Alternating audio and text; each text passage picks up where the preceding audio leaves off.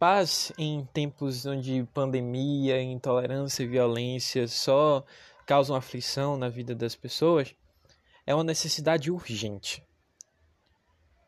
Mas qual a paz que vem de Deus? Qual a paz que Jesus pode dar? A paz que Jesus nos dá, ela não nos acomoda na zona de conforto, mas nos incomoda e nos faz lutar para que ela chegue a todas as pessoas. Meu nome é Norton Cardoso e hoje, na Paixão Clandestina, vamos refletir sobre uma das aparições de Jesus.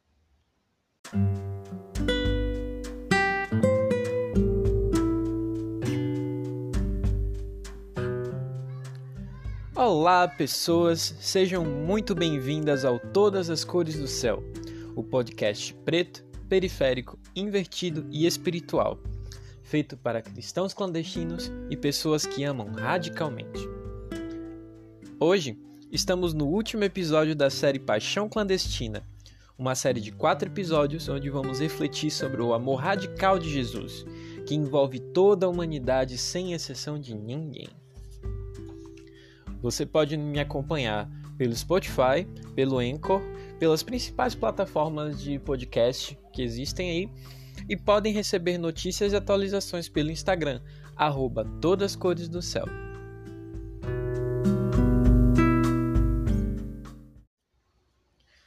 Vamos orar? Maravilhoso Deus, eterno Pai, obrigado pelo teu sacrifício, obrigado pelo teu amor, pela tua morte, pela tua vida e pela paz que o Senhor nos dá. Senhor, estamos aqui no último episódio do, da Paixão Clandestina e a gente veio aqui te pedir que o Senhor continue abrindo nosso entendimento para que a gente possa entender é, as coisas que o Senhor quer comunicar para nós e que o Senhor nos ajude a aplicar em nossas vidas também. Em nome de Jesus, é o que te peço e te agradeço. Amém. No episódio passado, logo no começo, a gente falou sobre como a morte de Jesus foi frustrante para os discípulos dele, né? Porque a morte de Jesus, ela representava um projeto de liberdade, um projeto de mundo onde todas as pessoas seriam incluídas, né? E só que quando Jesus morreu, esse projeto todo foi frustrado, né? As pessoas se decepcionaram muito, ficaram bastante tristes porque elas não viam como se reerguer naquele momento. Sabe? E só que ali também tinha um sentimento a mais, a para além da frustração. Eu quero convidar você a abrir o texto bíblico no livro de João, capítulo 20, no verso 19. Aqui minha Bíblia já está aberta. Se você quiser, você pode pausar o, o podcast, ir lá pegar a sua Bíblia, abrir e ler assim, né? Para você acompanhar também, que é bom que a gente leia junto. Eu gosto disso. Bom, a minha já está aqui, eu vou ler. É, João capítulo 20, verso 19, diz assim: Então, naquele mesmo dia, à tarde, sendo o primeiro dia da semana, estando fechadas as portas onde os discípulos, com medo dos judeus, estavam reunidos, chegou Jesus e pôs-se no meio dele e disse-lhes: Paz seja convosco. O primeira, a primeira parte desse texto, ela fala que é, estando fechadas as portas onde os discípulos com medo de Jesus estavam reunidos. O medo dos judeus fez com que aqueles discípulos ficassem confinados ali. É, o medo da morte é, era uma constante naquele momento, porque o grande líder deles, Jesus Cristo, estava morto, foi enterrado e na percepção limitada deles, é, já não tinha mais solução, não tinha mais o que ser feito, né? Então, é, eles também temiam a perseguição, porque eles eram que restavam, né? Podia surgir um líder dali no meio deles, enfim. É, os judeus podiam pensar muita coisa para tirar a paz deles e isso, esse sofrimento, é, de ter o líder deles morto e medo das represálias dos judeus, é, atemorizava eles muito. E eles estavam trancados ali naquela sala, naquele, naquela casa, é, por esse medo da perseguição, por esse medo de, da morte. E eu paro e penso hoje que esse medo da morte, ele é muito nosso também. Ele é uma coisa que a gente conhece bem, a gente que é minoria, nós que somos os cristãos clandestinos. Porque primeiro que a gente está no, primeiro que a gente tá no Brasil de 2021, né? Abril de 2021, pandemia de COVID-19.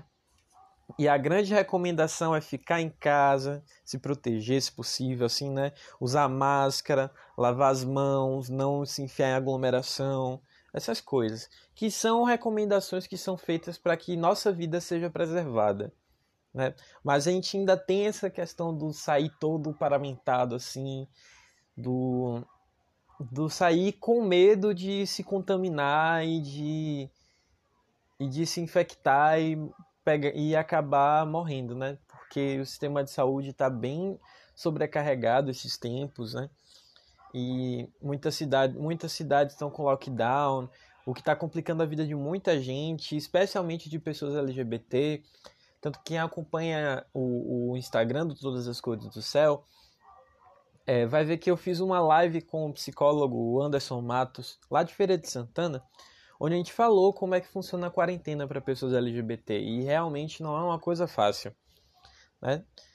E assim, só que quando a gente pensa em confinamentos em geral, é importante que a gente lembre que, especialmente a comunidade LGBT e outras minorias também, não estão confinadas e com medo de morrer hoje ou agora com Covid-19, sabe?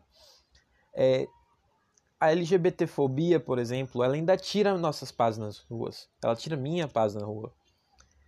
Porque a gente ainda tem esse medo de ser perseguido, esse medo da violência, a gente medo do, da agressão física, da, da agressão verbal, de qualquer de várias maneiras pelas quais as pessoas encontram para fazer a gente sentir um lixo, né? E para nos invisibilizar e para nos matar um pouquinho todo dia, né? Ou nos casos extremos de vez assim, né? Porque às vezes, porque às vezes a pessoa LGBT não tem segunda chance não, né? Pra, quando você quando você tem essa violência imperando é horrível. Mas a gente ainda tem a misoginia, o racismo e todas as outras formas de intolerância que fazem com que o medo, em suas várias formas, seja uma constante em nossas vidas. A gente, a gente tem medo da bala perdida, as mulheres, especialmente, têm medo do estupro. As pessoas negras, faveladas, as pessoas de periferia têm medo da violência policial, têm medo de serem abordadas por, pela, pela polícia, né? As pessoas têm medo do insulto, da cantada inconveniente, que é um assédio, né? Da surra. Enfim, é muita coisa que tira a nossa paz e que tira a nossa segurança e que faz com que a gente faz com que a gente se confine dentro de algum espaço que seja nossa casa ou dentro de algum espaço que seja só nosso ou dentro de nós mesmos, o que é pior, né? E assim, nesse cenário todo de confinamento e de medo e de apreensão, Jesus aparece. E ele aparece saudando as pessoas com a paz. Aqui ele chega e diz: Paz seja convosco. Olha que saudação linda, né? É uma saudação muito bonita.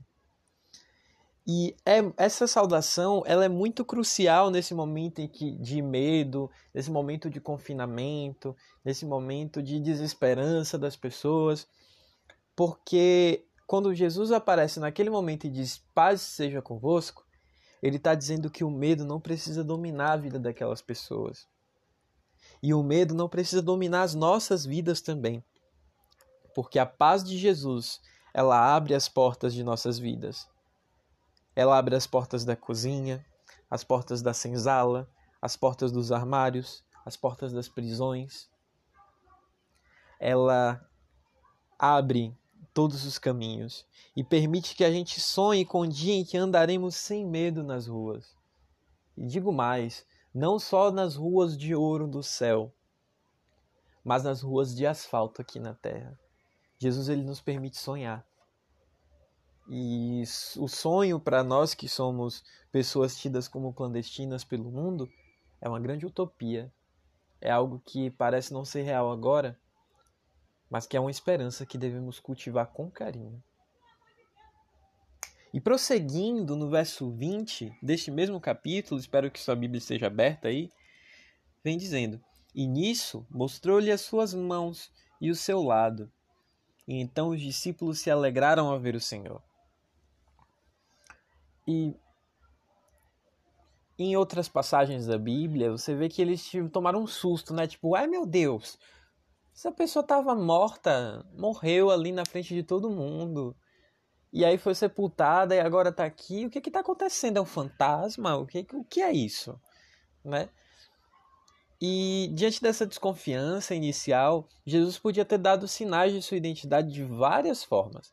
Ele podia, sei lá, fazer fogo descer do céu, assim, ele podia multiplicar um rango que eles tivessem lá, ou sei lá, um monte de coisa ele podia ter feito. Ele podia ter feito sinais espetaculares hollywoodianos assim, mas ele preferiu mostrar cicatrizes e se identificar de uma maneira muito mais simples. E ao invés de uma demonstração de poder, de força, assim, bem megalomaníaca, ele mostrou a coisa que remetia ao momento de maior fragilidade dele. As marcas dos cravos nas suas mãos, o ferimento no seu lado, era o que ele era o recurso que ele tinha para mostrar para as pessoas que estavam ali o quão humano ele era e por isso o quão divino ele era. E isso, assim como na Santa Ceia que a gente viu lá no primeiro episódio da Paixão Clandestina, ele mostra o seu lado mais humano para poder se conectar com os discípulos. Na ceia, ele tomou o pão e o vinho e disse para os discípulos: Esse é meu corpo e esse é meu sangue, e tomem meu corpo e meu sangue e façam isso em memória de mim. Naquele momento, ele estava, Jesus estava dando aos discípulos a missão de amar, né? E ele estava dando aos discípulos algo que ele mesmo teve que tomar para si para estar ali, que era o corpo e o sangue da gente. E isso é muito interessante quando ele se conecta com a gente pela coisa que há de mais humana naquele momento. E naquele momento ele ressignifica as cicatrizes dele. Sabe, as cicatrizes da gente podem sei lá, lembrar a gente dos traumas, podem representar lutas, podem representar momentos bem desagradáveis que a gente simplesmente quer esquecer. Pode representar o momento em que a gente teve o menor apreço assim pela nossa existência, pela nossa vida. Pode representar o momento em que nossas vidas estiveram em, em xeque, em que nós oramos fervorosamente para que Deus aguardasse nossas cicatrizes podem ser podem lembrar a gente de momentos de perigo, de momentos de fragilidade, de momentos de vulnerabilidade, em momentos em que nossas dignidades estavam em jogo. E muitas vezes nossas dignidades estavam entregues à pessoa que nos oprimia, ou ao sistema que nos oprimia. Mas eu quero que você olhe para suas cicatrizes nesse momento e as enxergue de uma maneira diferente. Quero que você enxergue essas cicatrizes como sinais de vitória. Sinais de que você persistiu e pode trazer essas marcas no seu corpo. Um sinal não para diminuir a importância da dor que você sentiu naquele momento, mas para mostrar que apesar da dor, você está aqui. Para mostrar para você que o trauma que você passou não define você a luta que você travou e que deixou marcas em você, em seu corpo, em sua mente. Essas lutas já passaram. E você, assim como Jesus venceu, é vencedor hoje. É vencedora hoje. Jesus ele se conecta com as nossas dores e com as nossas cicatrizes, ressignificando elas e fazendo com que lembremos delas como sinais de vitória porque a vitória que ele veio trazer para nós sobre a morte, A vitória que ele veio trazer para nós sobre as estatísticas. A vitória que ele veio trazer para nós sobre todas as opressões, sobre as ditaduras, sobre os fascismos, sobre tudo isso, estavam nas cicatrizes que ele mostrou para provar que estava vivo. E esse Jesus vive em nossa luta.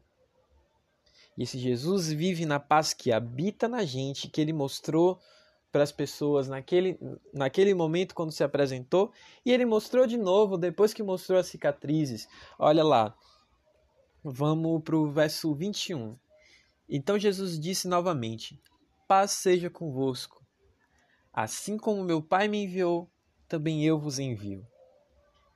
Então, logo após mostrar as cicatrizes dele, ele repete a saudação de paz logo do começo e ele os envia ao mundo, assim como o Pai o enviou. Mas esse assim como o Pai o enviou é, é uma coisa que, é, que chama a atenção nesse relato, porque a gente se pergunta como foi que o Pai enviou Jesus Cristo aqui para a Terra? Ele mandou Jesus Cristo para a Terra com a missão sagrada de amar as pessoas com a missão sagrada de levar o amor de Deus para essas pessoas e transformar a vida de cada pessoa que ele entrasse em contato, como ele de fato fez. E quando ele traz a paz para a gente, ele dá para a gente a missão de fazer a diferença na vida das outras pessoas que também precisam dessa paz e que ainda não têm. E é bem irônico quando Jesus, naquele momento ali, deseja paz para os discípulos. Porque ali era o comecinho da história cristã. E se você manjar bem de história do, de história do cristianismo, você vai ver que tudo o que aconteceu com os discípulos naquele momento foi, não foi paz. Eles receberam tudo. Foi, foi fogueira, foi enforcamento, foi ser frito num tacho de óleo quente, foi exílio, foi tudo, tudo, tudo, tudo de ruim que a humanidade tinha para dar para aquelas pessoas naquele momento, os discípulos receberam quando foram pregar o amor de Jesus para as outras pessoas. Mas eu entendo ao olhar para isso aqui que a paz que Jesus quis dar para as pessoas não era um fim, não era um lugar para chegar, mas era um método, era um modo de trajeto. E a paz de Jesus era a paz que eles precisavam para cumprir aquela missão com a alegria de levar paz para as outras pessoas, do jeito que Jesus fazia. E a paz de Jesus, quando a gente vê aqui, é uma paz que não é tranquila. Não é tipo, é, ficar sentadão na praia ali nas Maldivas com a pina colada na mão assim.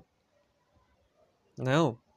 Era uma paz ativa que tirou os discípulos do lugar e os fazia contar as boas novas de Jesus para o mundo, contar para as pessoas que havia redenção, contar para as pessoas que eles tinham a possibilidade de futuro diferente, um futuro que os pertencesse de verdade um futuro com espaço para todas as pessoas. Era uma paz que afastava o medo também e não os deixava paralisados. E é essa a paz que nós precisamos ter. É essa paz que Deus quer dar para a gente. É uma paz que eu vejo e que eu ouço toda vez que eu ouço aquela música, aquela música do Rapa, que diz que a minha alma está armada e apontada para a cara do sossego, pois paz sem vós não é paz, é medo. E é essa paz que a gente precisa ter. É essa paz que Jesus transmite para a gente.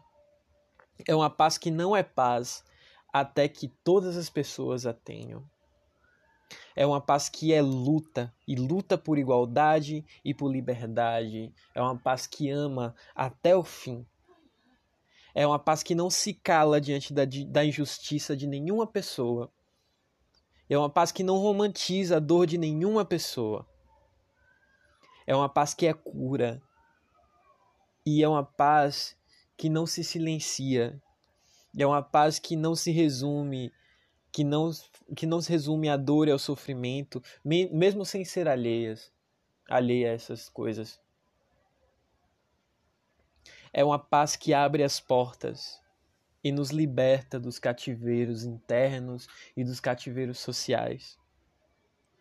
É uma paz que é força, é uma paz insatisfeita, uma paz que é amor e que é resistência.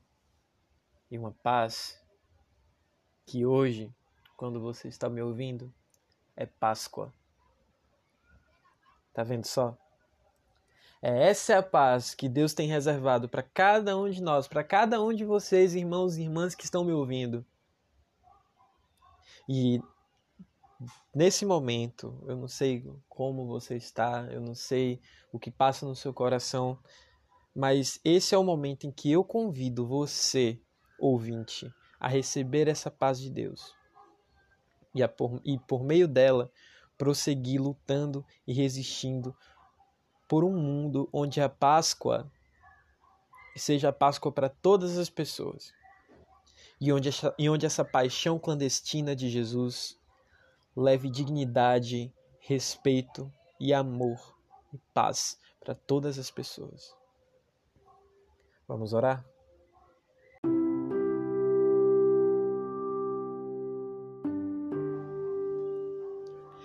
Querido Jesus, eu quero te saudar com a paz. Querido Jesus, eu quero te imitar nesse momento, porque o Senhor é, pede que nós te imitemos. Senhor, eu quero internalizar essa paz que o Senhor tem para dar e internalizar essa paz que me tira do lugar, que me tira do meu conforto que me tira dos meus privilégios e faz com que eu lute pela paz de meu irmão, onde quer que ele esteja, pela paz de minha irmã, onde quer que ela esteja. Senhor Deus, nós agradecemos pelo teu amor manifesto em nós. Nós agradecemos pelo teu amor manifesto em Jesus Cristo. Nós agradecemos pelo lava-pés, pelo vinho e pelo pão. Nós agradecemos porque esses sinais foram provas do teu amor. Obrigado porque o Senhor assumiu a nossa forma para que pudesse nos amar de perto e não de longe. Obrigado, Senhor, pelo teu sacrifício. E obrigado pela solidariedade com nossa dor. Senhor, ao olhar o teu sacrifício na terra, nós identificamos dores que são muito nossas e nós solidarizamos contigo. Nós queremos cultivar solidariedade pelo teu sacrifício e pelo teu amor e queremos nos solidarizar pelo teu sofrimento, porque se a gente não tem essa capacidade de olhar para o seu sofrimento e ver o sofrimento da pessoa que está do nosso redor, a gente não entendeu o que é cristianismo. Obrigado, Senhor, porque a tua história não se resume às dores, às chagas, às feridas, mas a sua história é uma história de vitória, é uma história de superação que mostra para nós que nossa vida não precisa ser limitada aos sofrimentos, que nós não precisamos virar estatísticas. E obrigado, Senhor, por essa paz que nos movimenta. Obrigado por essa paz que não é paz até que a paz chegue para todas as pessoas. Deus, muito obrigado por ter me dado forças. Obrigado por ter aberto meus olhos e me feito empreender essa jornada. E peço, Senhor, que o Senhor esteja com cada pessoa que esteja me ouvindo, seja ela de qualquer raça, de qualquer gênero, de qualquer orientação sexual, de qualquer classe, de qualquer nacionalidade, Pai. Que o Senhor e que o teu amor, que inclui todas as pessoas, ajude cada uma dessas pessoas a resistir. E que a tua Páscoa, que é a festa da libertação, Seja Páscoa na vida de cada uma das pessoas que está me ouvindo neste momento. Perdoa meus pecados, perdoa minhas faltas, perdoa todas as pessoas aqui que têm algum problema para resolver. Senhor, nos guarda debaixo do teu paternal cuidado. Guarda-nos, Senhor, e nos ajude a ter paz e a ser essa paz que vem de ti. Em nome de Jesus é que eu te peço e te agradeço. Amém.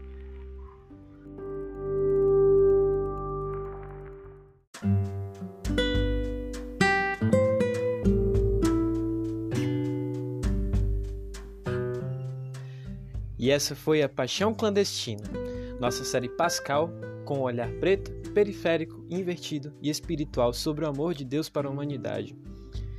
Foi um prazer imenso estar com você nessa jornada, nesses quatro dias que foram bem suados aqui do lado de cá. Mas eu espero que tenham sido uma bênção do lado daí, porque aqui também foi, sabe?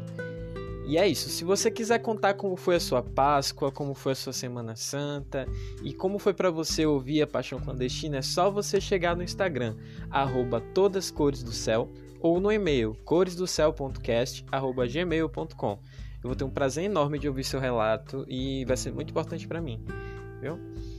E é isso.